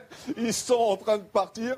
Euh, c'est un peu ridicule, hein, euh, honnêtement, euh, de vouloir faire ça et surtout le faire euh, alors qu'on est à l'antenne. Je pense qu'ils ont pensé qu'on prendrait l'antenne à 10h35. Euh, et donc ils ont fait ça juste avant qu'on soit à l'antenne. Ils, ils vous ont oublié, Pascal. Ils ont oublié qu'on sera en direct avec vous également. Pour vivre ça en direct, un camion de poubelle également est arrivé. Regardez, mais C'est-à-dire que c'est CNews maintenant. C'est CNews qui fait la politique du gouvernement et et de la municipalité. C'est magnifique. On est dans des pays magnifiques. Ah, CNews est là, les gars. Allez, on envoie les Ah, policiers. Non, franchement. c'est marrant, Jean-Marc. euh, Voilà, parler, hein et c'est ce Oui. que demandent les. les- Jean Messia. Oui, oui, allez-y, je vous entends. Jean Messia. C'est marrant, Jean-Marc, parce qu'à deux reprises, votre langue a probablement fourché. Vous avez parlé de camps de migrants. Et vous avez dit ils sont en train de repousser les migrants. Donc on doit comprendre qu'il y, a- il y a bien un lien entre, entre l'immigration et euh, ces, ces- ces camps de, to- de- de toxicomanes. Même s'il n'y a pas que ça. Il y a quand même un lien, puisque visuellement, Non, non, non, non, je- c'est- puisque visuellement ma- ça s'auto Ma, la- ma langue a fourché. Si tu tiens des propos fascistes, je m'en vais. Si, si j'ai dit ça, je le retire. Si, si- si j'ai dit ça, je le retire. Si, si, je vous confirme. un ton de toxicomane. Moi, j'ai aucune information sur la nationalité de ces gens-là. Donc euh, voilà, si je dit, je le retire. C'était dans le feu du direct. Jean-Marc, c'est la- toxicomane et pas un temps de migrants. Jean- Visuellement, ça Jean-Marc, c'est la hein. police municipale qui est sur le terrain ou c'est la police nationale? Ce, ce sont les deux, police municipale et police nationale. Ce Quel sont les pouvoir. deux qui sont associés. Euh, on, on- on voit, on voit. alors, regardez, là c'est la police nationale et là, juste dans le coin, vous voyez, euh, peu- vous voyez euh, Paris. Ils sont, ils travaillent ensemble, sécurité. Et euh, là, là c'est la police municipale. Donc en fait, c'est un accord visiblement entre entre les deux policiers, entre les deux polices. Venez, on va avancer encore.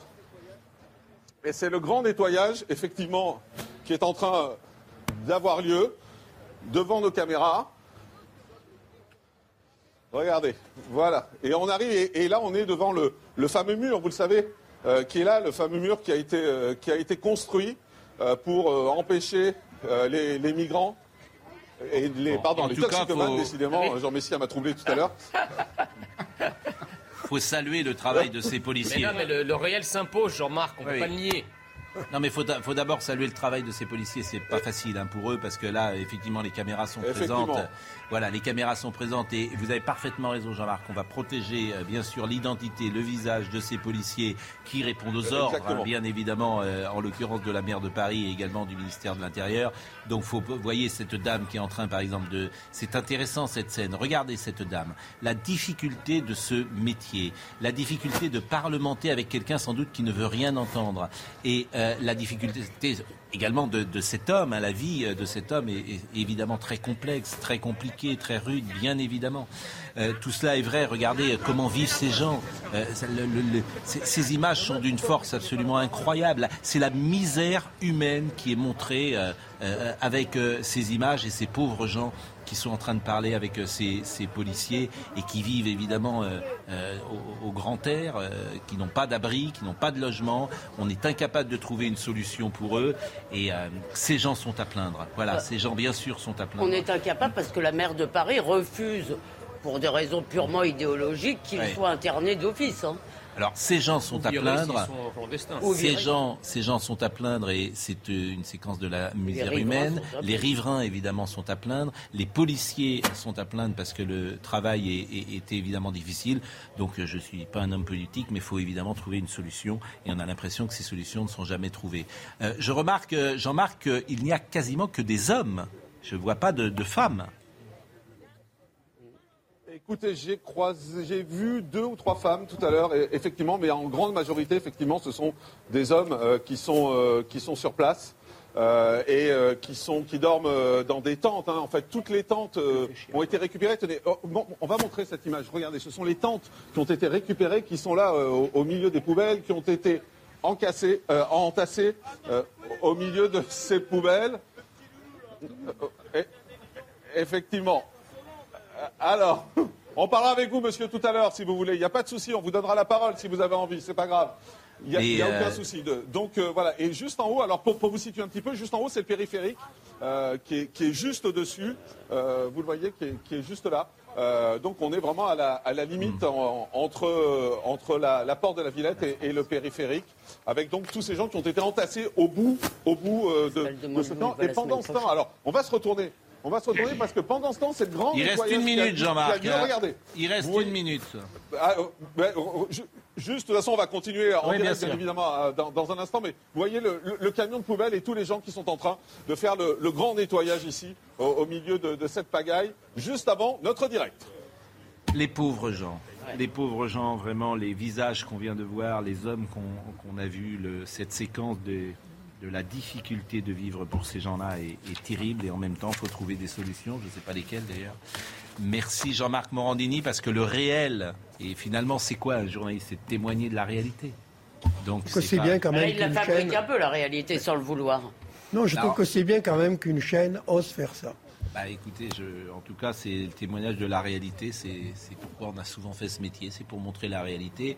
Aujourd'hui, les journalistes sont parfois devenus des donneurs de leçons et des professeurs de morale, mais c'est plus intéressant de montrer la réalité.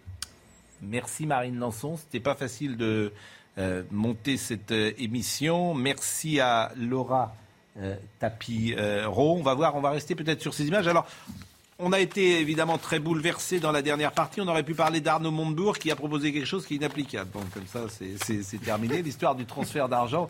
euh, C'est pas nouveau, hein, c'est pas le premier à le Non, mais il, veut bloquer les transferts d'argent. Il veut bloquer les transferts d'argent privés vers les pays qui refusent de rapatrier leurs ressortissants visés par une mesure d'expulsion du territoire français. C'est absolument impossible. Non, c'est impossible. C'est-à-dire que c'est impossible parce qu'il y a ce qu'on appelle le passeport euh, financier.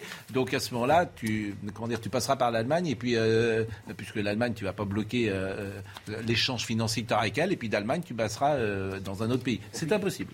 C'est impossible. Do- Donc, euh, et, et puis même la Cour européenne des droits de l'homme dirait que c'est pas possible. Mais on peut Tout le en monde est sortir d'accord de la là-dessus. Cour européenne Donc on des a, droits de l'homme. on on n'a pas parlé euh, de ça. On n'a pas parlé de ça et je le regrette.